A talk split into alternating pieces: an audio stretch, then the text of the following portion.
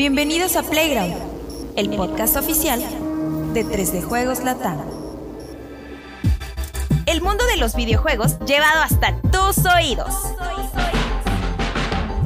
Estás en el programa correcto. Solo dale play.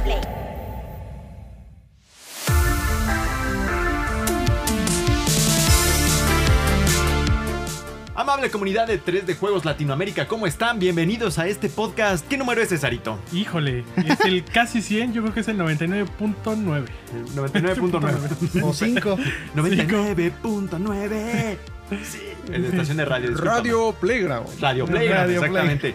Pues bienvenidos sean a este, este Playground especial como intermedio ahí en la en esa escena de The Matrix donde Neo está atrapado como en una estación de metro que es como el, como el, este, el purgatorio, ¿no te acuerdas? Ah, güey? ah, sí, sí, que va de izquierda a derecha y sale. Y siempre sale O sea, por es un loop. Así es, aquí, güey. Sí, justo. nunca No hay. No. De hecho, de hecho no. Bueno, pues bienvenidos, bienvenidos. ¿Cómo estás, Cesarín? Bien, contento. Aquí. Ay, qué, qué bueno, fíjate. Yo siempre estoy feliz. Qué bueno, qué A pesar de que son Pues es el jefe. No va a estar feliz, ¿no? Digo, A pesar de que son las 11 y media de la mañana y estamos grabando, eh, todo está bien. perfecto, perfecto. Eh, y con camisetita Sí. yo no la había visto. ¿De qué Ah, es? De. Pikachu, esperando Pokémon así para que la vean. y Ya esperando jugar. FIFA también ahorita que Oye, estábamos y viendo. también va a pasar algo en el anime, ¿no? Algo chido. El anime esta Se semana es algo, el ¿no? final del torneo de maestros Pokémon. Es un gran momento Porque para Pikachu y Brother para lo está esperando mucho. Yo soy, Sí. yo te dije el otro día, güey, lo estoy esperando. vamos a verlo en mi casa. Más que el mundial. Por eso traes tu playa de Japón para apoyar. De hecho, me acordé que creo que ya es la segunda vez que la traigo, pero bueno, le decía al, al Alexito que el otro día andaba por aquí, me crucé con un japonés y me dijo, bien. sí, Qué, qué honor. Increíble. Qué perfecto. honor. ¿Tú, Alexito, qué tal? Estrenando, ¿eh? Eh, sí, estrenando, pero yo estoy muy feliz porque vamos a jugar hoy God of War Ragnarok en un Ah, stream especial. Uy, bendito Cristo. Bueno, para cuando ustedes vean esto ya pasó. Ya pasó, ya pasó, pero- pero, pero- pero lo vamos a Búsquenlo en jugar. YouTube, ahí está. Exacto, sí, sí, sí. Y tú, mi Vico, también debes estar muy contento. Pues, mira, voy a estar mejor. Y sí, en este momento estoy feliz. La verdad, sí, este, sí. Pues es, es que es el día. Hoy, que es este miércoles 9 de noviembre.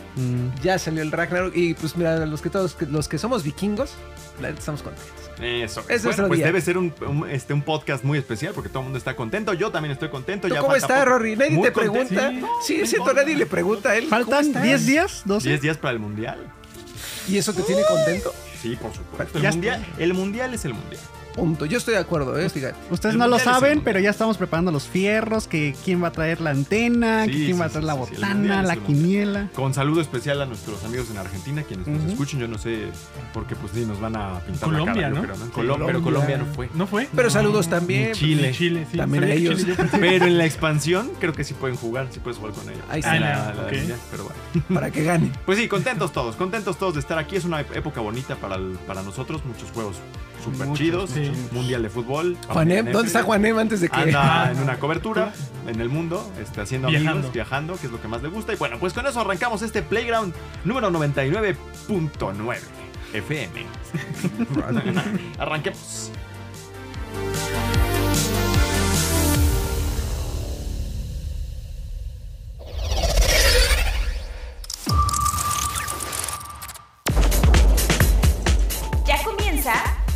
Opinión de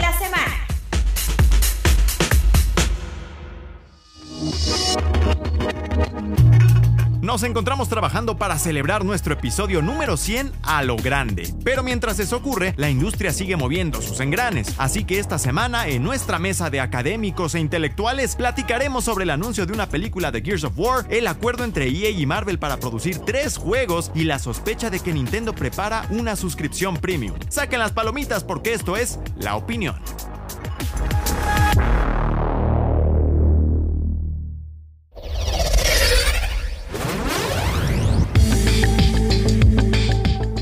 Notición o no, fue un bombazo eso, ¿no? Sí. No sé si generó el suficiente ruido. Es que hay que recordar que ya había una película anunciada de hace tiempo inmemorial. Había dos, ¿no? Había. Eh, Bueno, pero no hemos dicho de qué. De- del Gears. del Gears. Del Gears. del Gears. Yo lo pronuncié Gears, pero realmente es el Gears. Es que justo eh, esta semana mi Rory cumplió 16 años Gears of War, ya está el uno primero. de la canción. Sí, ya, mano. Entonces, pues siempre es una celebración, un cumpleaños del Gears, para los que somos fans, siempre, pero esta fue extra especial porque Netflix dijo, ¿saben qué? Estoy desarrollando una película live action con The Coalition y después de eso voy a hacer pues una que otra serie animada para adultos. Para adultos. Hay O sea, chance. Con mucho sexo, supongo. Yo supongo No, que sí, violencia, ¿no? Violencia, ¿no? Violencia. Ah, mucho me destripamiento, ¿no? Pero podría haber. Bueno, es que en el Gears no, ¿no? hay tiempo No para el sexo. No hay tiempo para el amor. En ese more, en ese lore no hay tiempo, En, hermano. en ese Morty. Ese more, sí, Bueno, es debe, que de haber, debe de haber algún tiempo porque hay un hijo de Marcos Phoenix. ¿no? Sí, y yo creo No que. Ah, bueno, podrían ahí Y estaría explorar. interesante saber si dijo Milda, porque siempre dice esa palabra, que yo no la voy a repetir porque soy muy respetuoso. Y entonces, bueno, ya la, la buena noticia ahí, Alexito, es que de momento cobra como que más forma, más formalidad Ujú, ujú. este proyecto, que ya, como les mencionaba, ya tiene, hab- había Después de anunciado desde hace muchos años, perdido ahí en el limbo, y con esto como que parece que sí va a pasar, ¿no? Por lo menos. La mala quizá es que, bueno, ¿Quién está que detrás? sea Netflix, ¿no? No sé, Alexito, ¿tú qué piensas? Es el gran responsable y no es por nada nuestro miedo. Venimos de un fracaso que fue Resident Evil, la nueva adaptación de, de Netflix, que de hecho no duró que la primera temporada, No, la- nada, más, nada más, una temporada. cuando Una ya- semana nos duró el mame. una semana y después anunciaron, ¿saben qué? Se cancela. Se acabó. Y, y yo creo que también eso eh, se alimenta mucho de la libertad que tiene Netflix al adaptar las, las historias de los videojuegos a una serie, una película. To- Creo que tienen mucha libertad para cambiar el guion. Lo venimos diciendo, eh, los videojuegos a lo mejor como serie o película no van a estar 100% basadas en la primera parte, la segunda, cuantas tengan, ¿no? Pero yo creo que una de las cosas que sí deberían de respetar es pues la historia de los personajes, ¿no? Porque no es como algo nuevo que está sacando Netflix y, y diga, este es Marcos Finis, es- este es este Tom, este es Bert. Se los presento por primera vez. Si sería por primera vez, yo creo que ahí sí tiene libertad de hacer todos los cambios. Pero cuando son personajes ya muy característicos, ya muy establecidos, claro. icónicos para el, para el fan, yo creo que ahí viene la problemática. Y no es nada relacionado con, con el problema de, de, este, de personajes, este, de personas este, afroamericanas, asiáticas, no sé. Eh, De la inclusión. de la inclusión incluso. Inclusión. Eh, yo creo que ahí viene mucho este problema de que quieren cambiar a algún personaje que ya incluso hay personas que aman a Marcus Phoenix, que se tatúan el- el- el- la ¿Has cara, el nombre. ¿En algún momento o nunca? Mm, No sé si a cara, Marcus. ¿no? Me caen mejor otros personajes porque me identifico más con ellos. Con Dom. Con Dom. Con, Dom, con DC. DC me cae mejor. El Cole, Tren Cole. Ahora está el detalle también de, de que, digo, estamos hablando ahorita de- del, del tema de qué, qué juego podría ser, pero quizá, no sé, se habla mucho de las, de las guerras del péndulo, a menudo, Es no que sé. el primer proyecto que era con New Line Cinema hace un montón de años, ya creo era el 2007. 2007, Sí, 2007, güey. Ese proyecto se supone que iba a ser precuela de- del primer, Gears. Gears. Entonces ahí es las guerras del péndulo, es co- como Marcus Phoenix te, te obtiene esa cicatriz, porque está en la cárcel. Todo ese chorro se supone que lo iba a abordar esa primera película. Se cae el proyecto, tenía un, un muy buen presupuesto, eran 100 millones de 100 dólares. millones, de ajá. ese entonces, Rory.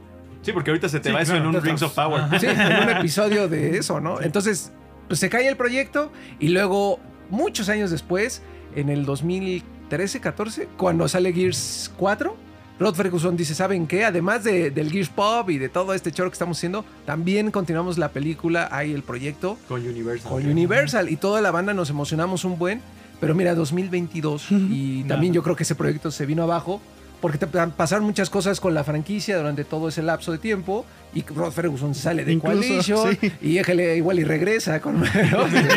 Eh, Yo siempre he dicho, ojalá se haya ido bien, porque si no. Sí. yo creo que sí. No sé, Pues ir sí. aventando cosas, ¿no? ¿y tú? Y, y justo cuando hace el tour del Gear 5 en 2018, eh, yo le.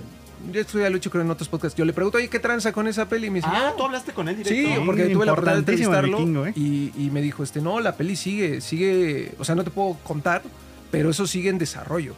Y bueno, pasan cuatro años y Seré, no muy honesto, seré muy honesto contigo, vikingo.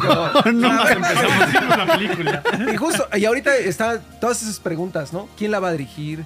Este, ¿Quién va a estar en la producción? ¿Quién va a ser el cast? Que creo que esa es de las más Claro, importantes. claro. Y a partir también de, de la pregunta de qué momento es el que se va a contar. ¿Se va a contar los juegos? Esta, otra vez las guerras del péndulo. ¿O va a ser una nueva historia que esté ubicada en todo este lore del Gears, ¿no? Que Con nuevos personajes. Que quizá esa no sería la mejor idea, ¿no? Pero bueno. Pues Es que yo, yo quiero ver a Marcos, güey. Yo ¿sabes, también güey? quiero ver a Batista, porque tiene que ser Batista. Esa es la otra. Tiene que ser eh, Dave Bautista. ok. Que lo interesante ahí es que ha demostrado ser un buen actor. Sí, Ha demostrado ser un buen actor. Ya eh, lo que hizo en, en Blade Runner fue bastante digno.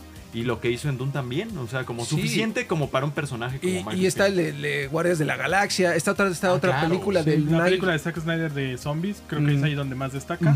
Y justamente pues es un personaje de acción. Bueno, un actor que puede dar vida a un personaje de acción. Pero también puede ser este, este hombre de acción que de pronto es este llora. Exacto. Sí. O sea, sí, que sabe llorar porque ver Arnold Schwarzenegger una peli en la que llore. O The Rock. No sé. Rock. Eh, también es Que la otra opción, ¿no? Creo. Que digas, No, no, ya ya, está. ya, ya sí, basta. Ya estoy alto de su ceja. El problema ahí es que The Rock es un actor como de muy alto presupuesto y pues Netflix no sabemos cuánto le vaya a invertir a, Digo, a ¿a una propiedad de videojuegos. Se Pero con también. Henry Cavill, digo, estuvieron ahí, ¿no? Más o menos. Pero no, o sea, The Rock sí es el actor, según yo en este momento, que más gana dinero. Se sí. ¿no? cotiza. Y sí ha tenido Wow. colaboraciones con Netflix, pero han sido proyectos como especialmente hechos para él. ¿no? Y aquí eh, lo que nos ha demostrado Netflix con las adaptaciones de videojuegos es que creo que justamente The Witcher es como el presupuesto más alto que, el- que le han invertido. El resto, pues, o son pocas o tienen... eh, problemas como el caso de Resident Evil, ¿no? Entonces ahí la, la cuestión del presupuesto va a ser muy importante teniendo en cuenta que Microsoft también seguramente está detrás, ¿no? Y lo que pasó un poco con Halo, que yo creo que a nivel visual es algo interesante, no es una propuesta in- atractiva en la narrativa porque cambian definitivamente muchas cosas en la historia, pero termina siendo un producto mediano, Exacto. ¿no? O sea, no es eh, House of the Dragon que todo el mundo impresionó, pero al menos sobrevivió, Ajá. ¿no? Entonces creo que Justo. pueden ir, seguramente va a repetir un poco esa fórmula y de hecho en la preparación del proyecto está repitiendo lo mismo que pasó con Halo, ¿no? Que Halo también en algún momento estaba Steven Spielberg involucrado, estuvo Neil Blomkamp también ahí involucrado como supuesto director y al final terminó como una serie de televisión en Paramount Plus que no fue el mejor escaparate, pero al menos ahí está una versión de Master Chief interesante. Esperemos que yo esperaría que mínimo lo que pase con Gears of War esté a ese nivel, ¿no? Que no es una cuestión extraordinaria, pero que es aceptable para el para el fandom, ¿no? Exacto. Que definitivamente es uno de los más grandes y de los más importantes que tiene Microsoft. Y fíjate, ahí tú ponías en una nota, habías hecho como la recopilación de lo que los, los fanáticos tenían como sueños guajiros. Y sí que son guajiros, porque si son estos actores, no va a alcanzar para la serie, Ay, ¿no? caray. Pero obviamente Dave Batista es, ese tiene que ser, porque aparte le ha dicho que él quiere ser. Sí. Es un buen actor. No, y con, No creo que cueste y su tanto. relación con Epic, bueno, no con Epic, con Microsoft es buena. En Gears of War 5, en la actualización de Series X, puedes jugar como Dave Batista, la parte de Marcus Phoenix, ¿no? No se ve nada bien. Creo que, No. creo que pierde mucho del estilo del juego, pero ahí está. Siempre ha estado como muy metido y ha sido muy vocal en el que él quiere ser. Exactamente. Que yo me lo aviento. Luego Terry Cruz como Augustus Cole, güey. Total, es que O no hay sea, ma- Si no es el actor de voz, que no, no, sé, no recuerdo su nombre, No. que se parecen muchísimo el actor de voz y, y el Tren Cole. Tiene que ser Terry Crews. No hay otro. Estaría increíble. Tienen la misma energía, la misma actitud. Este, Y el cuerpo. Sí, pues están gigantesco. Enormes, Pero ya ¿no? se te fue todo el dinero. Sí, con esos dos ya. Aunque yo, yo supondría que el Terry es más este, accesible. Esos dos yo no creo que sean tan caros. Tienen razón. tienen porque razón. también hace pelis basura. El bueno, Terry. sí, sí, sí. Hay otros dos ahí que son mucho más Sí, caros. Tom Hardy como Damon Bird. Él sí, de entrada es un Es actor. consagrado. Exacto, pero también ha hecho muchas cosas un poco basura, como Venom. Totalmente. Como que le gusta el desmadre, entonces Ajá. podría estar. Podría, eh, y, quedaría bien con. Bird, la Ajá. neta. Luego John Bernthal como Dominic Santiago, que a mí sí me late. Sí. O sea, como concepto, sí. O que él es Punisher, ¿no? Para que exactamente. Y- Bueno, el otro es Ryan Reynolds como Damon Bird. Esa fue una idea que yo nunca había oído hasta esta semana, que me parece increíble. Creo que sería una buena adaptación, pero pues quién sabe. ¿no? Y ahí yo medio, no sé por qué. Ahí sí se ve el presupuesto. eh, lo relaciono mucho con el, el humor de Deadpool. Y el Damon Bird es más este. El problema con Ryan Reynolds es que ya todo es Deadpool. Ah, exacto. Chris Evans, güey. Mm, ay, sí, no. Pero tiene que ser así ácido, que el, que el güero que te dice las cosas. Sí, porque que no, es buena onda, es como. Es como- Sí, es arrogante. Ajá. Eh, por ahí también decían, este, ¿cómo se llama? La que hizo. eh, ay. ¿Vikings? No, No. se me fue, este, que era Galadriel en la. Ah, sí, está Kate Blanchett. Que ella fuera la reina Mira. Ujú. Sí, aquí está Y eso estaría increíble, la neta, ¿no? Estaría- También ponían ahí a otros actores, por ejemplo, la- el que hizo de Arrow, lo ponían como Damon Bird. Me parece que también Yo, que coincide. Fíjate que yo quería de Robert De Niro como el, como el presidente Hoffman. Ah, ¿te parece? oh, Sí. ajá. estaría bien. Pero estaría bien como OP, güey, para... Sí, ¿no? Pero también ha hecho cosas basura. Sí, claro. es muy buena. El problema ahí es que eh, de entrada es una propiedad de videojuegos, ¿no? Que para nosotros es muy popular, pero no sabemos en realidad qué gente tan conocida es de allá afuera. Ah, De hecho, a mí el anuncio se me hizo bastante pequeño en comparación de lo que podría haber sido The Last hace of Us. 10 años, por ejemplo. No, sí, The Last Claro, of Us The es Last of Us. cómo ha concentrado la Sí. atención. No, y de Last of Us, por ejemplo, ahí hay tanta confianza en la propiedad que de entrada el primer teaser se liberó el día que se estrenó House of the Dragon. Y la fecha de estreno de la película de la serie llegó un par de semanas después de, de la finalización de esta serie, porque justamente lo que quiere HBO es que la gente se quede en la suscripción, ¿no? Y aquí en el caso de Gears of War, la verdad es que siento que fue una cosa muy rápida, ni siquiera hubo una imagen conceptual sobre lo que están planeando, usaron el arte del primer juego.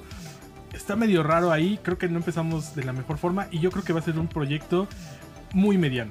Sí, y también hay que reconocer, bueno, yo voy a mesurar mis opiniones porque la realidad es que no lo he seguido tanto, pero la historia tampoco se presta tanto como para... Es que las primeras tres. Eh, o sea, cuando tú pones un The Last of Us, digamos, Es que en términos, obviamente sí, son claro, pero en términos de, narrativa. de, la, narra- de la calidad Es- narrativa. y ¿Sabes qué? Quizá en el primero no, pero el segundo, el segundo El es segundo que es es la joya. Es que ¿sabes qué? también- yo me quedé, fue mi favorito. Exactamente, ¿no? Aquí hay un gran problema y que no hemos puesto sobre la mesa. La, la trilogía de Gears of War brilló por las ideas de Cliff Ble- Blesinski. Cliff Blesinski. Que era un Unreal Tournament, ¿no? Como Es que es- ese, ese era el tema, creo yo. Perdón, rápido, sí. Sí. Eh, no es que la historia de Gears of War sea mala, creo que es aceptable en términos de un juego de Xbox. No, sí, 360. claro, de un- de un El juego está problema bien. es que Xbox. es una cosa de acción. O sea, esta, esto tiene que ser Rambo. Si se van por otro lado, no creo que Y, tenga tantos- y fíjate, fíjate, lo que decía Cliff Lesinski en aquellos días era que él había concebido el concepto como una, un símil de Band of Brothers, güey. Justo. Y de, ah, caray, carnal. Que justamente se fue deshaciendo conforme ya Es- tomó protagonismo de Coalition. O sea, el Sí, cuando Xbox. lo empezaron a agarrar. Y empezaron a hacer el 4 y el 5, que el 5 recuperó un poco de esta, pues buena historia que todavía no se sabe cuál va a ser el desenlace real en el 6. Que no Eh, sabe nada de mucho del 6, por cierto. Ajá. Y que, que tranza ahí Microsoft. no Pero manches. yo lo veo así, o sea, las primeras tres tenían pies y cabeza, por lo menos, ¿no? Esta nueva trilogía, que espero que sí sea trilogía, ya no tiene como esa coherencia en el sentido de que, bueno, o sea, te, te pusimos una nueva historia, te vamos a poner un desenlace, pero ni siquiera sabemos cómo va a quedar el intermedio, ni siquiera va- se- sabe por dónde va a ir. Y creo que la película puede tener este, este tipo de problemas. Yo creo que sí tendrían que mínimo consultarle, porque él es el de la idea original. Pues- y él podría, perdón, y él podría aportar todavía cosas antes de los juegos para que se desarrolle una buena historia. Porque si te metes ya directamente a la trilogía, la trilogía debe de ser uno de los, una de las series o temporadas o capítulos muy buenos. Y tiene que, no, no tiene que fallar, no tiene perdón para, para, para fallar. Sí, y justo eh, ya lo, lo decía el Cliff, el Cliffy B. Decía, es que a mí nadie me ha buscado, ¿eh? De Netflix.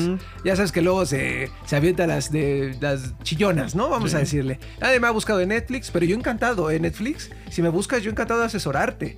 Pero también hay muchas otras personas involucradas en el lore de Gears, eh, como Karen Travis. Karen Travis es una escritora que estuvo involucrada en los libros de Star Wars. Y que ella, los mejores libros del Gears los escribió Karen Travis. Mm, Y son, son con cuatro o cinco. Fue con la que el fandom se enojó porque no jugaba los juegos. Ajá, exactamente. Y, pero hizo un lore increíble. y Lo hizo muy bien. También Ah, hay un ah, tal Joshua Ortega, ¿no? Que es, Creo que es de los escritor. nuevos. No, estaba en el 2, güey. Que No, es- ah, bueno, pero de, de los, yo me refiero a los Ah, libros. perdona. los libros, sí, pero, Discúlpame, no, no, no, discúlpame. Ahora. Yo creo que, tienen que contactar, perdón, es a Rod Ferguson. O sea, Totalmente. Cliff puso el estilo como que la idea, ¿no? De tenemos algo como un Real Tournament, vamos a ponerle una campaña. ¿no? Y que sea como Ajá. Band of Brothers. Pero, ajá, pero Rod Ferguson es la mano fuerte de, de Gears, ¿no? Y siempre que está involucrado en un proyecto, siento que es una persona a la que todavía no se le valora tanto en la industria, pero ha estado en cosas súper importantes y que destacan cuando él mete ahí su manita, aunque sea muy poquito, como en el caso de Bioshock Infinite, es que no sabemos, en- o sea, de repente llegó el juego, se le faltaban como cinco meses para que saliera. Y se supone que él llegó así a poner los últimos detalles para que ese juego fuera una obra maestra. Eso no, ¿no? maestro. Justo. Entonces, yo creo que si alguien tiene que buscar Netflix, tiene que ser a Rod Ferguson, ¿no? Y Cliffy B, con todo respeto, pero pues que se quede calladito, porque además tiene años que no hace nada. No, no. Sí, porque él dice que ya se cansó de ser creativo. Pues, Pero sí, más bien es de que pues ya se le acabó la Lo que sí creatividad. hay que concederle es que el tipo ha sabido hacer dinero. Porque también Sí. se volvió productor de, de, de Broadway, si no me equivoco, y en la que invirtió, ya no recuerdo bien cuál, eh, ganó un montón de premios y todo. O sea, él siendo un, un, for- un, este, un fuereño, Sí, digamos. no por nada está ahí, ¿no? O sea, el O sea, tipo es rico. Ajá. Sí, Pero claro. bueno, Básicamente. pues ahí está. eh, yo estoy preocupado un poco. Siento que, de- digo, en parte la animación de Cyberpunk eh, fue extraordinaria, pero digamos que no, no sé qué tanto podríamos atribuir ese éxito a Netflix como tal. La casa, la casa que, que, que hizo los dibujos, güey. La neta lo hizo muy bien. Sí, que es un estudio japonés. Pero es un estudio japonés, efectivamente. Entonces, eh, no sé acá qué tanto. Bueno, ahí a lo mejor hay una oportunidad interesante de que un estudio japonés agarre la historia Ojalá. de Gears. Sí. Estaría interesante. Bueno, es una opción. Sí, porque por ejemplo, incluso también con Arkane, que le fue muy bien, el Mm. estudio no es gringo, es francés.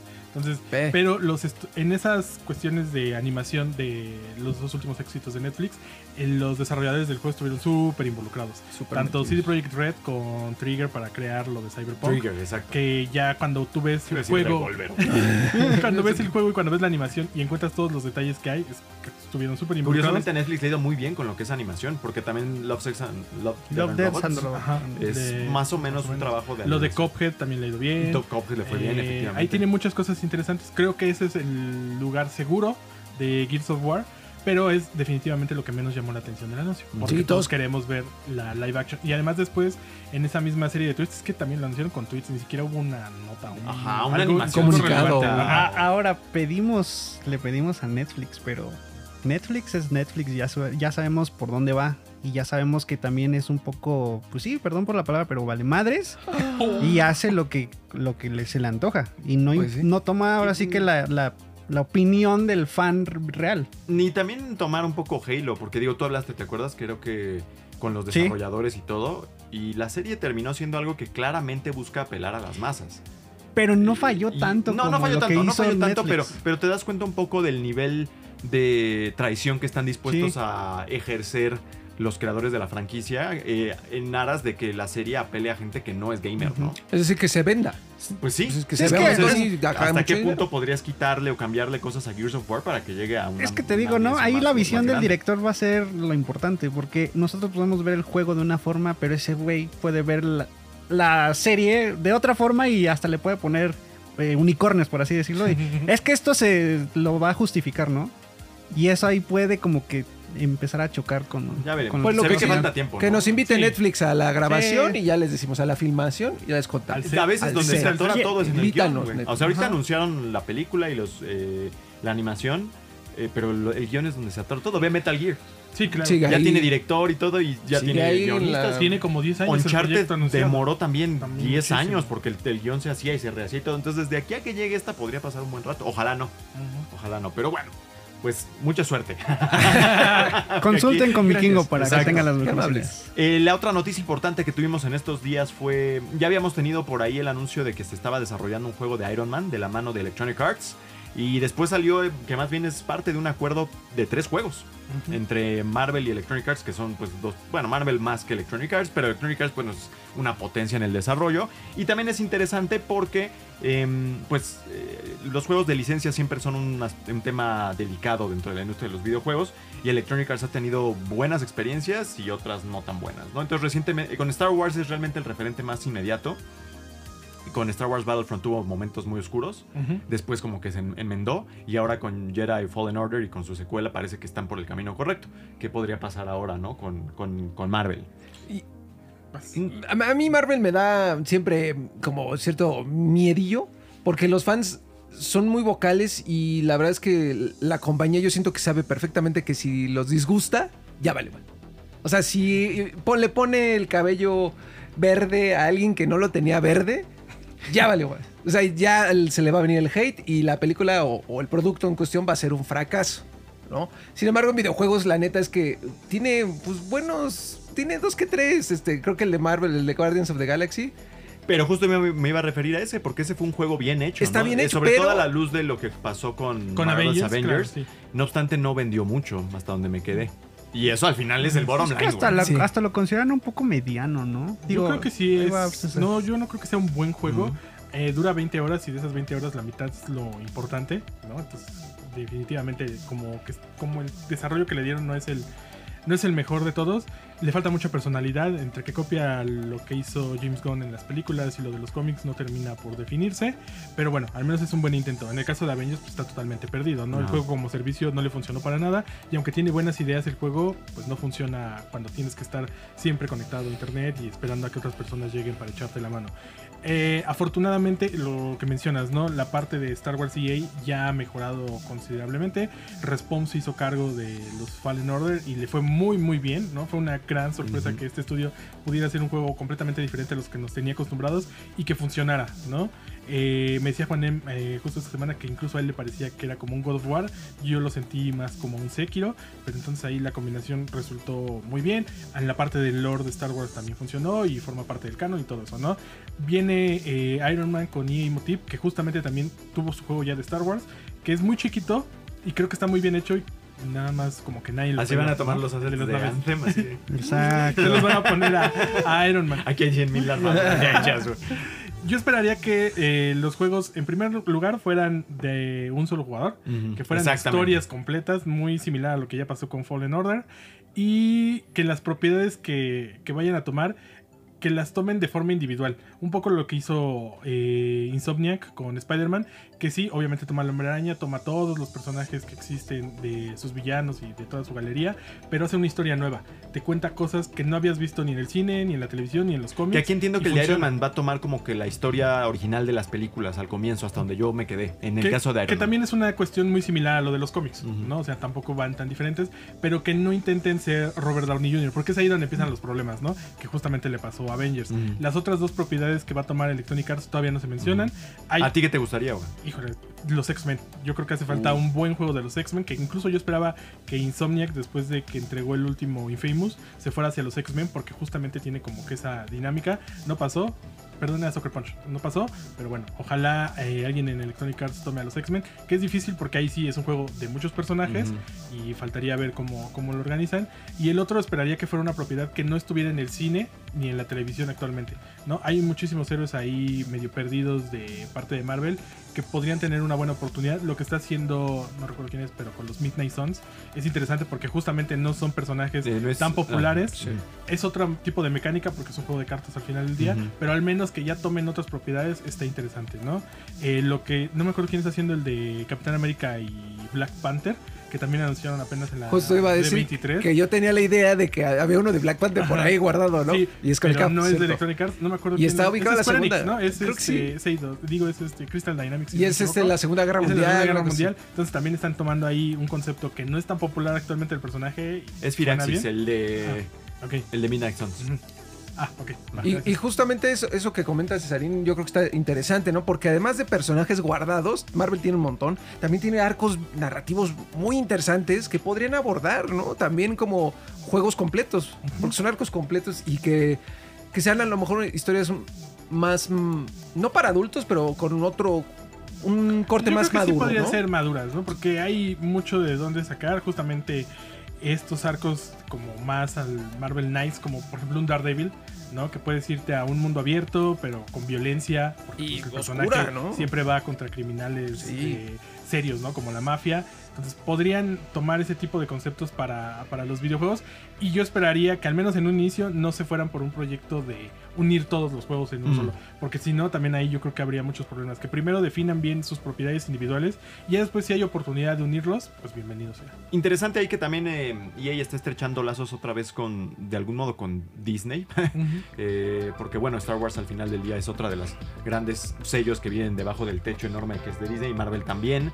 Eh, y con este tema de la de la gran concentración o la gran consolidación de estudios, luego me pone a pensar si Disney no dijera, bueno, podemos volver y compramos EA. Les ha ido bien. Sí. Les ha ido bien. A ellos ya parecían no interesarles, se deshicieron de, de, de varias de sus, de sus proyectos que tenían por ahí. Epic Mickey fue uno, no les gustó, fue un proyecto interesante en su momento. Eh, por ahí tuvieron algunos otros, pero no sé si estarían dispuestos a volver. Les ha ido bien con Electronic Arts hasta ahora. Más o menos les ha ido bien. Pero como que su tirada es darle sus propiedades, repartirlas por todos Sí. lados, ¿no? Por ejemplo, Avatar lo tiene ahorita Ubisoft. Eh, muchas cosas de Aliens también están con varios estudios Spider-Man. Spider-Man lo tiene ahorita Sony, entonces Recordar también que, que les funciona de mejor dividirlo. El También juego de Wolverine. Wolverine, ujú, que eso sí ya está completamente en otro universo, pero yo le veo un buen futuro y esperemos que al menos se mantengan del lado de Fallen Order. Exactamente. ¿no? Ojalá mínimo. A pesar de, de, lo- de estos tweets desafortunados que tuvieron en algún momento de que solo el, el single player, realmente el single Ujú. player es lo que parece estarles dando fruto ahorita, porque Battlefield está en el hoyo. Eh, O sea, Ajá. Call of Duty ahorita parece No, y a los Battlefront tampoco les fue tan bien en realidad. Sí, no. El juego este que fue como de, de- de- ¿cómo se llamaba? De naves, que esta- estaba en VR. Squadrons. Squadrons también. O sea, ¿le fue bien? Más o menos, pero no fue como que dejara una huella muy profunda Sí, no, ni no, nada. no. Los juegos de single player, bueno, Anthem también fue un, fracaso.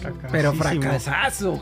Entonces, Y además en el caso de, de superhéroes, pues estamos viendo, no sé si me está escapando alguno, pero por lo menos con Gotham Knights, pues también es otro ejemplo de un juego multijugador con superhéroes que no parece que vaya a prosperar. Sí, justo tienen que. Esa no, no es el camino. No parece ser el Este, camino. Parece este ser que ese no es el camino. Entonces, el camino no es. Al contrario de. Spider-Man, de Batman, El Arkham. camino así no es. Entonces, hay como buenos Imagínate, ejemplos. bueno, uno del Mandalorian. Pues ahí está, una mancuerna interesante, una mancuerna prometedora y también con un publisher que de momento parece estar a salvo de todas estas tribulaciones que están rodeando a todos, ¿no? Porque apenas ayer hacíamos, hacíamos este, esta nota acerca de cómo eh, Sega, Square Enix, Konami. Konami están como que está claudica, está como zozobrando el barco, están tratando de encontrar su camino. Ubisoft también está pues, por ahí en problemas, no sabemos qué. Y ahí como que parece estar estable, ¿no? Están haciendo sus cosas bien, FIFA le sigue funcionando. Es que saben separar juegos con una historia buena y single player y juegos multijugador. Al dinero. Bar- este, Star Wars les ha funcionado, entonces parece que Marvel hace bien y Electronic Arts en unirse. Entonces, pues vamos a ver qué pasa por ahí.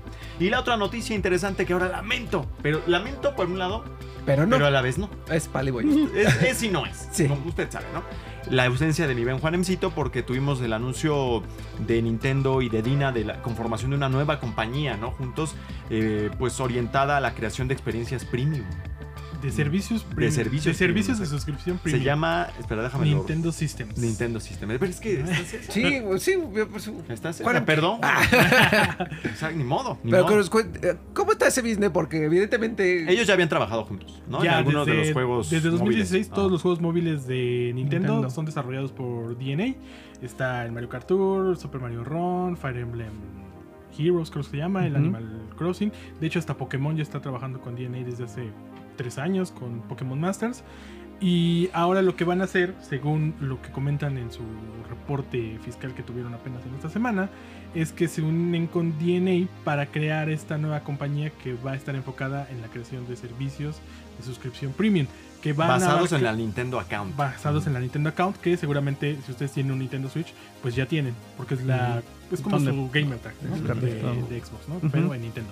Y ahí está ahorita su Nintendo Switch Online, ¿no? Eh, si ustedes vinculan alguno de estos juegos móviles, les pide esa cuenta para tener enlazado todo. Y no se dijo en realidad qué es lo que se espera ofrecer a través de esto, más que obviamente tener un mejor contacto entre el consumidor y Nintendo, pero es muy probable que vayamos hacia algo tipo Game Pass, hacia algo tipo un pase de batalla con el que tú lo compras y vas obteniendo beneficios en los diferentes juegos. Se van a seguir desarrollando videojuegos seguramente para las plataformas móviles y para otros tipos de dispositivos, porque algo muy interesante de esto es que en ningún momento se menciona nada más dispositivos No, móviles. te lo leo si quieres contextual. Dice, investigación y desarrollo, así como operaciones para fortalecer la digitalización del negocio de Nintendo, que ciertamente creo que no ha sido su punto más, más fuerte, ¿no? Este, además de la creación de servicios de valor agregado, Nintendo confía en DINA o DNA, no sé si cómo lo pronuncian. ellos, Dina. Con el desarrollo conjunto y la operación de servicios de membresía para varios dispositivos. Ajá. Entonces, esto puede ser tanto en algún momento una televisión o que en algún momento las aplicaciones empiecen a salir también para PC y para Mac y de repente tengas que vincular tu Nintendo account para conseguir beneficios extra. También esto es muy similar a lo que ya ofrece Nintendo a través de la misma Nintendo account Ajá. con las monedas que te da a veces Platinum o doradas o en la compra de diferentes juegos. No se sabe muy bien qué es lo que va a hacer Nintendo y de hecho yo ayer estaba como recopilando un poquito de información y cada vez que pensamos en lo que va a hacer Nintendo, la verdad es que hace algo completamente diferente. A veces les funciona, a veces no, pero es interesante que podamos estar con una expectativa bastante alta en relación a que no sabemos qué esperar de ellos, pero se pronuncia como algo interesante y definitivamente eh, Nintendo está apostando por algo que tampoco esperábamos, ¿no? Ajá. Que es eh, ya no solamente crear juegos, sino empezar a ofrecer servicios para otro tipo de comunidad. Justamente cuando DNA entró a trabajar con Nintendo, Nintendo le estaba pasando muy mal, era en los tiempos del Wii U, a pesar de que el 3DS iba bien, bien, pues como que la consola casera no, no funcionó.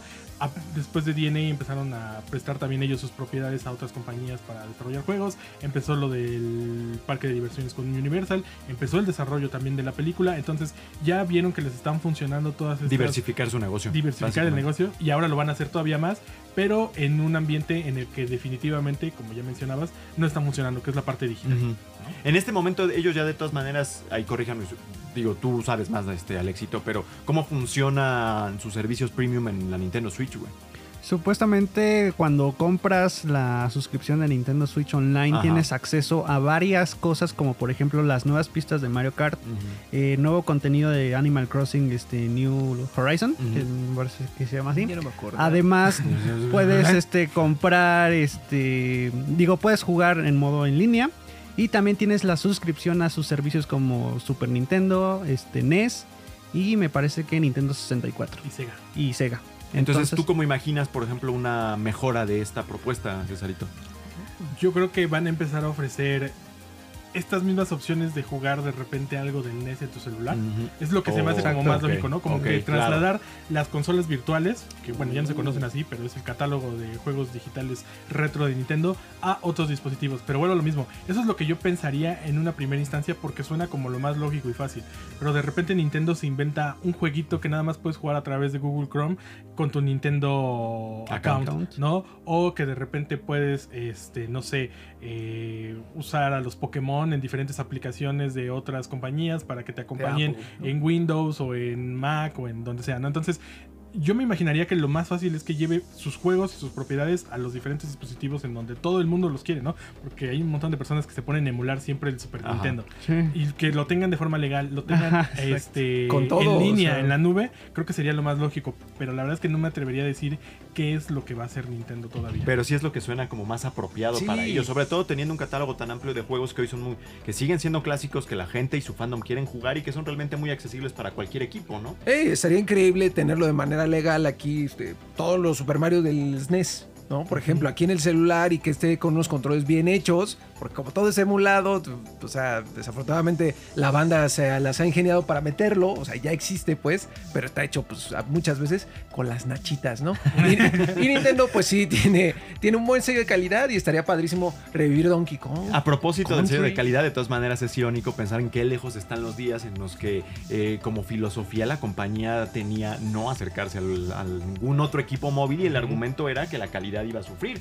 No obstante, yo creo que ya se dieron cuenta que no hay de otra. Y fíjate que la calidad se ha sufrido, ¿eh? Pero paso a pasito, Nintendo lo está haciendo bien. Oye, que voy a hacer una peli. Ajá. Ajá. ¿Cómo? O sea, la neta, todos nos emocionamos un montón la por la es O sea, peli de contrario a lo de Gears of War. Exactamente, que era un anuncio, pues, no quiero decir que del mismo calibre, porque para mí Mario como que está un poquito más arriba que el Gears. Poquitito, digo, va a cumplir 40 En el- años el próximo año, ¿no? Exacto. Entonces, eh, bueno, pero sí fue algo grande y, y paso a paso, oye, que a ver, vamos a probar con servicios eh, online, dales ahí Como unos dirían juegos. por ahí ¿no? Eh, los economistas, güey. No dan paso sin guarache, güey. Exactamente, grandes economistas. No dan paso sin guarache, güey. lo han Son hecho los bien. que manejan el país, ¿no? Exacto. Pero sí está padre que Nintendo diversifique su mercado y que haya más opciones para los jugadores. Parques de diversiones, ¿quién hubiera dicho, güey, no? Hace 20 Ujú. años, ¿no? Parque de diversión de Nintendo, como dices, la película de animación. Cuando lo es- vimos en el- las Olimpiadas que salió, Ah, eso estuvo padrísimo. Qué, qué pena, güey, porque se les Sí. desconchinfló ahí el tema. Sí. Pero fue así de, es que tienes razón. Desconchinfló es palabra ya de viejo, güey, discúlpenme. No te preocupes, hermano. Pero estuvo padre decir, es que sí, Japón es Nintendo anime y si tiene samuráis, ¿no? O sea, estuvo hecho, ¿cómo se llama? Doraemon, que también salía Doraemon. Entonces, todo padre, creo que Nintendo lo está haciendo bien. Y si es, y ya lo dijeron, si a Nintendo le va bien, a todos nos va bien, Robo, ya es, sabes. es excelente. Pues sí, Qué ahí está muy filosofía. interesante lo que está haciendo Nintendo. En, y le ha ido bien también con Switch, güey, ¿no? Digo, Sí, al final del sí, día, increíble. su calendario de lanzamientos ha estado plagado. Ya que de saquen el otro, el Pro, Sí, pero ya que es necesario. Ya sí Pero- lo compro.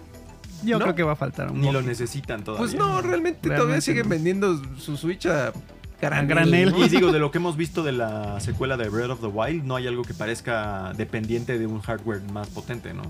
No, yo creo que tal cual como pasó con Xenoblade Chronicles 3, pueden adaptar muy bien lo que están trabajando. Incluso yo creo que hasta se sienten como más libres, ¿no? Porque eh, Breath of the Wild al principio pues, era de Wii U. Entonces como que quizá algunos Ah. ajustes que puedan hacer ahí podría darnos un, un mejor juego. Yo creo que Nintendo es de los que mejor controlan su hardware y que de hecho era, esa era una de las cuestiones por las que no se querían mover a otros dispositivos, ¿no? Porque casi todo lo que creaban era, Era para ellos. Exacto, ¿no? El control de, de Nintendo 64 y de GameCube era para jugar un Zelda, no para otra cosa, ¿no? Entonces yo creo que sí ha sufrido Nintendo al llegar a iOS, ¿no? A Android, porque no se juega igual, pero Es son tan populares que eso ya ha dejado de importar un poco, ¿no? Es necesario, güey. Pues ahí está. La verdad es que información muy interesante de varios lados. Sí. Abarcamos todo. Y ustedes díganos en los comentarios qué opinan de todo esto, ¿no? ¿Qué, qué les parece el futuro que está, que está dibujando, esbozando Nintendo por ahí? ¿Qué pasa con Gears of War? Que me queda, a mí me deja preocupado ese proyecto por lo discreto que está A haciendo. todos. Háblenme a mí. Netflix, háblame a mí y yo te arreglo tu business. Y el asunto de Electronic Arts con Marvel que se ve bien, se ve bien, promete, ¿no? Entonces, bueno, pues vamos a continuar. ¿Qué, qué continúa? Yo hice la escaleta, cabrón. Sí, ¿qué, qué continúa, Rory? Te iba a Cuéntanos. decir, güey, ¿qué continúa, cabrón? No sé, a ver, déjame ver. Yo, según yo, pues ya vamos a la sección sabrosa de La Voz del Pueblo, exacto, es la voz del pueblo, efectivamente. Bueno, vamos a continuar con este Playground número 99.9. Vámonos.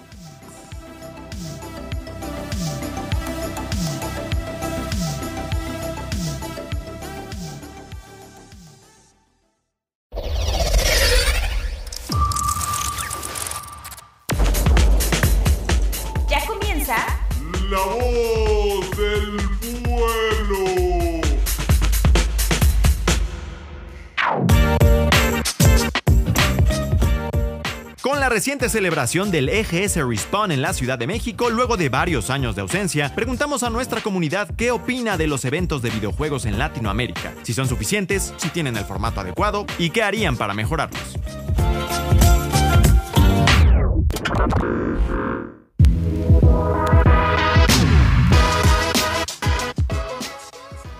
Hola. Eh, pero no, eh, ya que la gente lo, lo escuche, no va a notar eso. No, no. Exacto. Pero no, la quedó muy chistoso, así que no lo puedes dejar.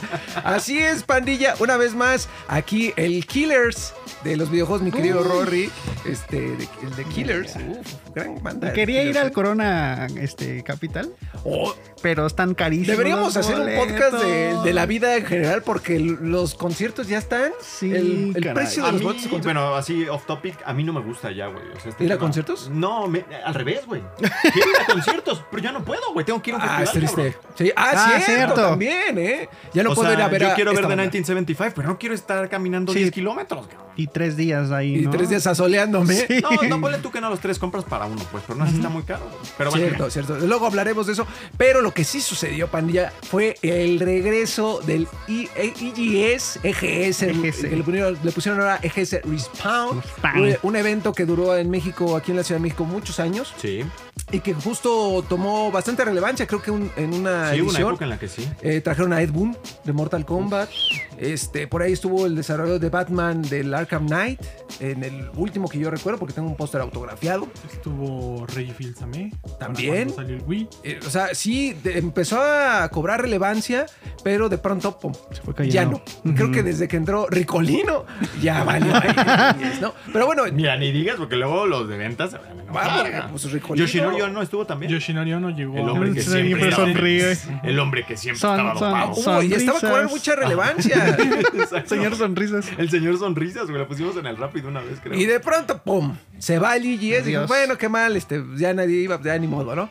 Y de pronto, pum, regresa y este, y bueno, Spam. ya pasó. Este, por ahí estuvimos en el evento, estuvimos ahí, este, pues viendo qué había, qué choro. Pero bueno, la. Cuéntenos, cuéntenos. No, yo no vi, yo No, pero le voy a- les voy a contar. Estaba yo sentadito el viernes en la noche, ya con el Modern Warfare y todo. Estábamos. Estábamos y le escribo al César, ¿qué pedo, güey? Conéctate, güey. Me dice, estoy en el año. Disculpe. No. Pero, ¿cómo, cómo lo Saludos, viste. Brevemente, ¿cómo estuvo? Pues mira, la verdad es que yo no esperaba nada. Y, Y ahora creo que decepcionado. resultó- Y salí No, decepcionado. Creo que resultó mejor, ¿no? Ok, Eh. Había muchos stands, había muchas marcas, definitivamente. Eh, yo todavía estaba un poco. O sea, yo me hacía la pregunta: si yo no estuviera aquí por prensa, ¿a qué vendría? no? Ah. Porque muchas de las cosas que había para jugar eran gratis. O sea, había mucho Fortnite, había Multiversus. Y eran cosas como que, ok, más allá de Puedo que las pueda jugar aquí, casa. las puedo jugar en mi casa y las puedo jugar sin costo. son juegos free to play, ¿no? Estaba Free Fire, que era lo mismo. Estaba Smash Bros. Ultimate, que bueno, como en cualquier lado está Smash Bros. Está Dragon Ball Fighter, estaba. Bueno, no estaba FIFA, estaba eFootball, que también es gratis. Entonces era como raro. Había torneos, obviamente, y eso era como lo más importante. Quisiera el bono. Pero también no es como. O sea, si no eres un jugador competitivo o no estás como muy familiarizado con esos tres juegos. O, o- o te interesa hacer comunidad, güey. Ajá. O de verdad quisieras ver algo nuevo, algo que no tienes en tu casa y que dices, oye, voy a ir a este evento para probar el PlayStation 5 o el Xbox Series X, que ninguna de las dos consolas estaba ahí como Mm. a gran escala. Y fíjate, como interesante porque cuando el PlayStation 5, a pesar de que ya pasaron dos años, güey, eh, es anunciado y empieza su promoción, uno de los grandes desafíos era cómo promocionar las funciones del control en la época de la pandemia, en donde tocar cosas era satanás, ¿no? Y ahorita pues hubiera sido una buena opción para presentárselo a aquellos que no lo A conocen. los niños. De entrada, ninguna de las tres marcas grandes estaba, ¿no? Nintendo, Xbox y PlayStation no estaban. Había mucha PC porque estaba ahí Lenovo, estaba Predator y había otras cosas Razer, ahí. ¿no? Ajá, Razer, pero estaban ahí como marcas, no, no para promocionar juegos, sino para promocionar el producto, ¿no? Entonces, creo que a pesar de que sí había muchas cosas por hacer, un El jugador tradicional no creo que pudiera encontrar tanto eh, que disfrutar dentro del evento, ¿no? En algún punto a mí sí me tocó llegar ahí y probar por primera vez ahí el Xbox One y el PlayStation 4, por ejemplo, probar el Wii U por primera vez, ver God of War Ascension, ver Halo 4, aunque sea un par de semanas antes de que salieran, pero estaban ahí antes, ¿no? Sí. Yo me acuerdo de algún- esa oportunidad. De, de alguna vez que yo acudí también, me fui un par de veces, dos o tres veces, que yo también decía, bueno, comparado con el E3 y eso que tenemos pues el privilegio de acudir, y todo decía, chale, pues, pues, no, no está padre, ¿no? Que aquí, aquí hay que juegos que ya hasta salieron. Pero luego cuando veía a la gente, había a veces familias y todo con sus hijos y demás, y la pasaban muy bien, güey. Es que Y sabes eso qué? estaba, decía yo, chido. bueno, pues, qué bueno, güey. ese punto yo creo que se sigue, sigue existiendo, pero no tanto porque el evento sea bueno o malo, sino Ujú. porque hay tanta necesidad en México y en América Latina de tener este tipo de eventos que nos conformamos como, Como un poco. usuarios con lo que caiga, ¿no? Y pagamos lo que sea porque sí nos interesa tener estas experiencias. Lamentablemente eh, los organizadores no te ofrecen tanto como uno podría esperar. Yo nunca fui a los EGS de los 2000 porque pues no me interesaba, ¿no? Como que los veía de lejitos y tanta. O sea, o sea. Pero fíjate, yo alguna vez le quise comentar, explicar eso a alguien estando en el evento, a alguien que se me acercó y se, como que sentí que se enojó. Ese era el mismo punto al- que iba, Ajá. porque todos los amigos que yo tenía ah, que iban al EGS antes estaban encantados porque decían que salían muy contentos y con muchos regalos. Yo nunca tuve esa experiencia de- del evento, ¿no? Ni como fan ni ahora como medio. Entonces, creo que sí hubo algo que hicieron bien, teniendo en cuenta la cantidad de gente que iba, la cantidad de medios que acudían a, cubrir este evento, que en algún punto incluso había revistas que eran los medios oficiales y que sacaban ediciones especiales para este evento, y que incluso los juegos que salían en esa temporada cuando tú lo ibas a comprar a la tienda te regalaban hasta un pase para el EGS porque era una comunidad completa de la industria de videojuegos mexicana inmersa en este evento. También la industria ha cambiado mucho. No solamente... eh, no es que haya más eventos, sino que hay más eventos privados alrededor de estos. Entonces, compañías como Xbox, como Nintendo, como PlayStation, Konami, cualquiera que tenga presencia en México, ya no necesita un evento como el EGS para promocionar sus juegos. Y eso le ha quitado definitivamente mucha fuerza. a ¿Sabes esta cómo situación. se me, se me asimila? Como las experiencias que tenemos cuando la NFL, la Fórmula 1, la NBA vienen a México o a algún país de Latinoamérica a hacer un partido, ¿no? Tenemos la oportunidad de ir a un partido y lo retacamos, lo retacamos porque pues no lo tenemos durante todo el año. Ya ¿sí, también no? viene la MLB, güey. Y yo creo que esas experiencias de esta, es- esta playera es de la NFL, pero este es del evento oficial.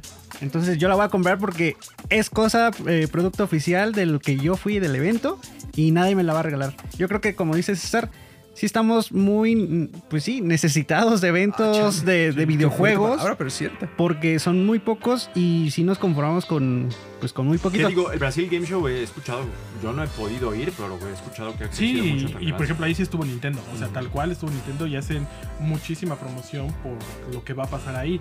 Y aquí eh, me tocó incluso llegar a escuchar en los partidos del EGC que no había las personas que hacen los juegos. O sea, está la parte indie, que sí es importante, definitivamente, qué bueno que se le da exposición, pero también estaban ahí como en un cuadrito súper chiquito y Mm. estaban todos amontonados. Pero las personas con la, por ejemplo, en una mole, ¿no? que es otro evento aquí en videojuegos, de cultura pop Exacto. en México, que fue justamente una semana antes. Si tú vas a la mole como fan del cómic, sí te puedes encontrar a las personas que hacen el cómic. No a todos, no a los más importantes probablemente, pero sí llegas y hay sorpresas, ¿no? De una persona que sí estás leyendo o que sí estás siguiendo de forma mensual. Aquí no encuentras a nadie que esté desarrollando algo de las cosas grandes recientes, ¿no? O sea, no hay nadie que haya estado involucrado en Modern Warfare, por ejemplo, que fue en México, Ajá. ¿no? Ni siquiera un actor de doblaje, Ajá. ¿no? Mm. No, ni siquiera alguien, porque a veces traían a, por ejemplo, a Jason Inos de Bandai, que era el productor de todos los juegos de Dragon Ball, ¿no? Y que probablemente no estaba 100% involucrado con el desarrollo, pero era, Era parte alguien, del equipo, exacto. ¿no? Aquí no están esas personas. Estuvo John Romero de invitado digital, porque tampoco estaba presente ahí. Estuvo alguien espíritu. de Sí. EMA, que era Rockstar antes, eh, que también era como alguien que estuvo involucrado en el primer Grand Theft Auto, no es como de los nombres grandes, ¿no? Pero bueno, creo que eso fue el, el evento principal y obviamente había muchos influencers, Los ¿no? Dave Jones, creo, no sé. No, no. no. Eh, que era pues lo más atractivo para la gente que al final iba, ¿no? Creo que hay una buena oportunidad en México y en América Latina para este tipo de eventos. Lamentablemente seguimos sin llegar a que exista un evento trascendental, ¿no? Y que aproveche de verdad todo el potencial que tiene la región. Porque una de las cosas que más promocionaban cuando íbamos a las conferencias de GC es que la industria de los videojuegos está creciendo como nunca antes y ya superó a la música y al cine y a todo lo demás. Pero eso no se nota en un evento como el GC. Desafortunadamente. Vamos a ver qué dice la banda, porque ¿y usted qué opina? Sí. ¿Usted qué tranza que es de Colombia? ¿Usted qué, qué tranza con usted? Y usted nos dijo, ¿Qué Víctor? Hernández, ¿qué nos dijo Rory? Víctor Hernández nos dice. Víctor Hernández nos dice. De, de Facebook, que es el héroe de Facebook, porque creo que a nadie le interesó. en pregunta, ¿eh? Todo lo que dijiste, valió todos. Todos saltándose, ¿no? Que existe la opción de presencial para quienes puedan asistir y online para quienes no tenemos la oportunidad de ir. Ese fue el comentario. Como que yo me preparé un chingo, güey. Y bueno, ok, eso es lo que le gustaría más, como, como más una Este GC experiencia lo tuvo. Había transmisión en vivo de todo el, bueno, el, el escenario Ahí está, principal del evento. Ni lo notaste, carnal. 24 eh, 7. No estaba en TikTok, estaba en Facebook, creo, y en YouTube y en Twitch. Entonces, eso sí hubo. Y les digo, había un invitado digital, entonces Qué importante. invitado estuvo ahí cubierta. Mm. ¿Qué más dice la banda? El éxito ahí con Eric de vámonos Twitter. con- En Twitter sí contestan. Felicidades a Twitter. Felicidades a Twitter. Dice Eric arroba W guion bajo alba V3. Este sí lo estaba leyendo Ah, cuidadosamente. Dice, dice, me gustaría que también se apoyaran a eh, desarrolladores locales, torneos y mínimo premios oficiales de los juegos a competir. Pues Oh. parece que eso es de lo que sí. Bueno, eso sí hubo. había desarrolladores mexicanos, definitivamente, había muchos. Creo que merecen un mejor espacio y una mejor exposición para que puedan ofrecer sus productos. Y también creo que ellos deben echarle un poco de ganas. Me tocó probar un par de juegos con controles que no funcionaban. Y es como de, ok, entiendo que no tienen todo el dinero del mundo, pero invertirle un control para que la persona que va a jugar pueda jugar de la mejor forma Sí. posible es esencial, ¿no? Y lo de los torneos, pues como les digo, había torneos de todo gratis, ¿no? Entonces sí podías llegar e inscribirte, no tenías que ser un profesional. Eh, eso sí estaba cubierto. Los premios oficiales, pues esos no tanto. Eh, pero sí estaría chido que en, en un sueño así imposible, que por ejemplo en un torneo de Smash viniera Sakurai a premiar al, al- al Estaría ganador, bonito. darle la mano. O ¿no? mínimo mandar un video. O ma- ándale, o mandarle un video. ¿no? Ah, Bueno, el MK Leo que vino. Ajá, Lo vi la o otra sea- vez estuve en el evento de... De ¿cómo se llama? Multiversus. De O sea, por Multiversus, ej- ahí estuvo. Sí, que salga así. Felicidades, eh, este, David. ¿No? Así y su voz genérica. Pero, pero que mínimo esté, ¿no? A ver, a mi querido Cesarín, por favor, ahí ayúdanos con Gerundio, El mejor... el- que es... El, ac- ac- el mejor alias, el mejor alias que he Que no escuchado. abrió mi escaleta. El mejor alias que he escuchado, Gerundio, güey. Gerundio. Ah, sí, está bonito. Ando yendo. pues sí, güey. Sí, güey. Está genial, güey. Dice Gerundio, Diego con doble G. Me gustaría que fuera más dinámico y bien organizado. Un evento para poder convivir e interactuar con otros gamers y no estar formado tres horas en los stands. Creo que tiene la idea vieja del, Del- EGS. sí, o sea, en este EGS es que de entrada no había nada por lo que te formaras. A menos de que quisieras unas galletas o, o una paleta. O ir al ¿no? baño. Pues sí, porque era lo que había, ¿no? O en la comida. Entonces, Mm. eh, pues sí, eso es una cosa del otro EGS. Y pues si traen juegos importantes, yo creo que valdría la pena formarte tres horas. ¿no? Ah, Pues ok. sí, la neta sí. A ver, este, pues yo con. em, yo, usted, Joselo Calderón, arroba Calderón Joselo.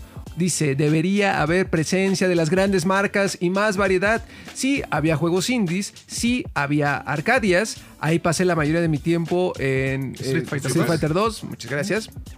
Pero recuerdo en algún año había demos como eh, eh, Marvel- Mortal Kombat. Mortal Kombat contra DC Comics, eh, solo que haya variedad y no solo sean torneos mal organizados. Agrega, mi querido Joselo, definitivamente no valió la pena viajar de Aguascalientes al famoso IEGS Respawn. Por cierto, no vi a nadie de 3D Juegos Latam. Pues es que no viste bien, mi hijo José, porque ahí estaba nuestro Cesarín, que estaba ahí representándonos a todos. Como que se Pero- enojó mi Joselo ahí. Sí, bueno, es que si viene desde agua. ¿Sabes qué? Aguascalientes Otra cosa mínimo, hacer el apunte y creo que no, no está de más, güey. El tema de qué tanto representa para las marcas. eh, nosotros, a diferencia de Estados Unidos y creo que hasta de Reino Unido, Japón, nunca sabemos cuánto se vende aquí de nada, güey. Mm. Y mucho de eso, de esas cifras y demás, que se tienen muy a pecho las compañías o, o los distribuidores, los retailers, son las que a veces nos ayudan a entender por qué no tenemos la atención que Mm. quizá nosotros querríamos, ¿no? Pues hay ¿Cuántos bases, se está fundamentos. vendiendo? ¿Cuánto se está vendiendo de esto? ¿Cuánto se está vendiendo? Porque al final eso es lo que marca la pauta. Y a Xbox yo quiero creer que siempre le ha ido más o menos bien, porque ellos sí que invierten en este tipo de eventos aquí en México, ¿no? Pero los demás tal vez no tanto. No sé. No sé. Deberían compartir el dato y así quizá nosotros también, nuestra responsabilidad como medio, podríamos darle cierta exposición al dato Porque- para cambiar la cosa. También está el otro tema que es poner, eh, es una puesta en escena, güey. Cuando traen los eventos, les cuesta un dinero importante a las compañías, Sí. que es la misma razón por la que el E3 ha empezado a tener luego problemas. Son millones de dólares. Para que a no pesar vayan. de que parece poco, Sí. eh, para traer, a- para tener un evento físico, ¿no? Entonces hacerlo en, en México o en Chile, en Colombia o en Argentina, cuando son no estoy diciendo que sí lo sean, sino que sea la perspectiva de las marcas. Son pequeños, que sean pequeños mercados que no les dan. Quizás es por eso que Sí, no lo los rentable, hacen. ¿no? Es una conjetura, pues, ¿no? Pero eso es lo que estoy pensando. ¿Cómo le das la vuelta a eso? No sé. Es lo que hay que sentar, Bueno, sentarse. a- yo creo que le han dado la vuelta haciéndolo ellos, ¿no? Ahorita Xbox, nosotros estuvimos ahí, eh, tienen su lugar que aquí especial. tienes que pagarle al que lo organiza, además, ¿no? Sí, pero eh, más bien eh, ellos ya tienen como sus propias actividades para no depender de otros que les salen más baratas y que invitan a personas clave para que ellos puedan tener una mejor promoción de sus contenidos, ¿no? También tienen eventos de comunidad y cosas así, pero son cuestiones que ellos manejan al 100% para que esté totalmente controlada esta situación, tanto en precios como en lo que se dice de, los contenidos, ¿no? De lo que ellos están buscando ofrecer. Entonces, el que no esté en las tres importantes y cualquiera de las demás, porque creo que la única importante grande estaba Konami, ¿no? Pero el que no esté el resto pues, tiene que ver justamente con esto, ¿no? No les conviene a nivel económico. Entonces, y no necesariamente porque no se estén vendiendo quizás sus juegos, sino porque ya era un gasto demasiado grande el tener una exposición cada año en la que tuvieran que mostrar sus juegos y que tuvieran que controlar muchísimas cosas, ¿no? Entonces, no. La única forma en la que veo que esto se vuelva a repetir es que llegue un organizador más grande que de verdad lo haga en un momento en donde la industria tenga muchas cosas que ofrecerle, que el mercado mexicano y latinoamericano esté lo suficientemente desarrollado para que esa exposición tenga sentido y que le salga más barato. Ahí viene la mole gaming. Ya está la mole, ya te di la idea, invítanos más seguido. ¿Qué dice Oso Grizzly ya para cerrarla con estos dos comentarios que son de banda, que son VIP? Y no estamos diciéndolo porque nos esté presionando el productor. No, no, porque esté con ahí, papi, está muy contento. Ok, ok, ok. Dice, en lo personal me gustaría que fueran más variados y con más personalidades de la industria, además de las grandes compañías. Estaría bien que hicieran dinámicas de convivencia y que hubiera alguna experiencia como meet and greet o torneos contra jugadores pro. Abrazo de oso para ustedes. ¿Tú conoces Oso Grizzly? La neta no sé ni quién es. Pues creo que alguna vez lo topé en el alguna metro. vez, alguna vez he topado algunos comments. Bueno, ahí está. Saludos a Oso. Y pues mira, muy acertado su comentario. Alexito, ciérrala con Luis Urdaibay, que es también este, Constante. una vez lo vi en el metro. Constante, Luis, vámonos, dice, no son suficientes. Por ejemplo, falta un evento magno conmemorativo mimetizador para celebrar los 100 episodios de Playground, carajo. carajo. ¡Carajo! Convivencia con la comunidad, asador prendido, chelas al centro y escuchar la historia de cómo el foro más pequeño conquistó la TAM. ¡Felicidades! Eso me encanta y Mira. nos da pie, mi querido Mira, equipo, así. A todos a pasar a la siguiente sección que ahora va a estar, a- bueno, no, ¿por qué va a estar apagada? Va a estar bien encendida, aunque siga siendo vegetariana, que es cuando nos despedimos. Muchas gracias a toda la pandilla que participó. Vamos a la despedida, pandilla, vámonos.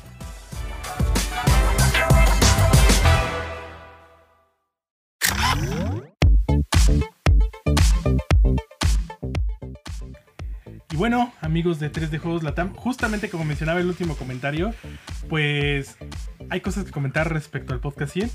De entrada, pues bueno, este fue como un pequeño lapsus Aperitivo. ahí, ¿no? Sí, Con paz de espera. para prepararnos un poquito más en lo que estamos armando. La siguiente semana ya es el podcast número 100. Eh, les podemos confirmar ya, a menos que pase algo, pero que va a ser en vivo. Sin embargo, antes de la transmisión del podcast de Playground número 100, vamos a tener un pequeño especial en video conmemorativo de los 500 mil suscriptores que ustedes nos han ayudado a conseguir a través de YouTube, en donde vamos a contarles muchísimas cosas alrededor de la historia de 3D Juegos Latam y otras situaciones muy muy especiales que les hemos preparado. Entonces, también vamos a tener eh, afortunadamente muchos regalos para nuestra comunidad, regalos digitales, porque queremos que no solamente en México estemos celebrando, sino también en toda América Latina, Argentina, Chile, Colombia, Perú, cualquier lado donde nos estén escuchando, les prometemos que van a poder participar con nosotros. Va a ser justo también para que los que escuchen el podcast a través de plataformas como Spotify, como Apple Podcasts, Deezer, puedan participar y no solamente tengan que estar en la transmisión en vivo. Obviamente si están en la transmisión en vivo pues va a estar mucho mejor, pero no se preocupen, van a poder participar. Tenemos ya afortunadamente cosas de Modern Warfare, ¿no? De Xbox, de, de EA. Nintendo También vamos a tener regalos para los fans de Nintendo. Entonces va a ser un podcast muy muy especial. Una transmisión también ahí con eh, intervenciones en vivo muy muy agradables. Los esperamos el próximo miércoles 16 de noviembre, si es que no me equivoco. Porque es dos días antes de que salga Pokémon. Y porque es cuatro días antes de que empiece el día. Y- Exacto. Es lo ¿Por más qué no se acuerdan de por qué es ese día? No, pues es que está, es un día antes de mi cumpleaños. está todo en conjunto ahí, súper especial. Es la gran superposición Es de la las super esperas de The semana. Witcher. Sí, Mira, empieza el podcast 100, luego es el Corona, luego es Pokémon, luego es el Mundial, el Buen Fin, todo está ahí. Exacto, Ok, en los. Game Awards. Hasta llegar a Navidad.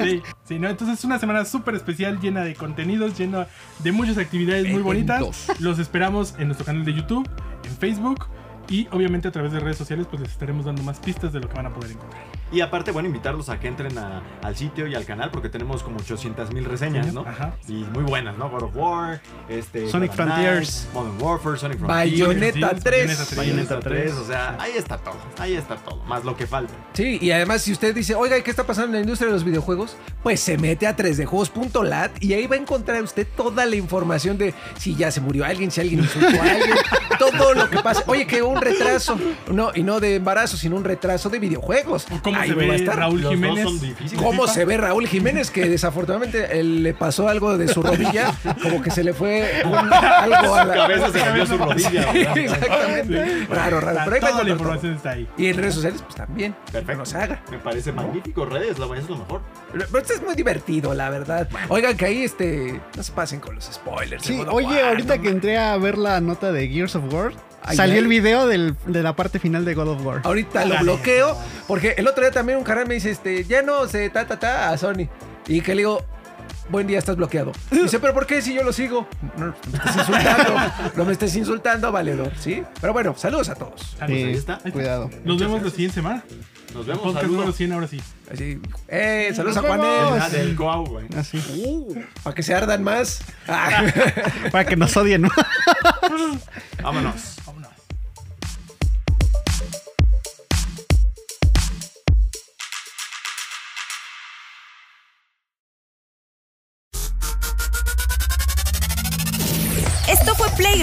El podcast oficial de 3D Juegos Latam.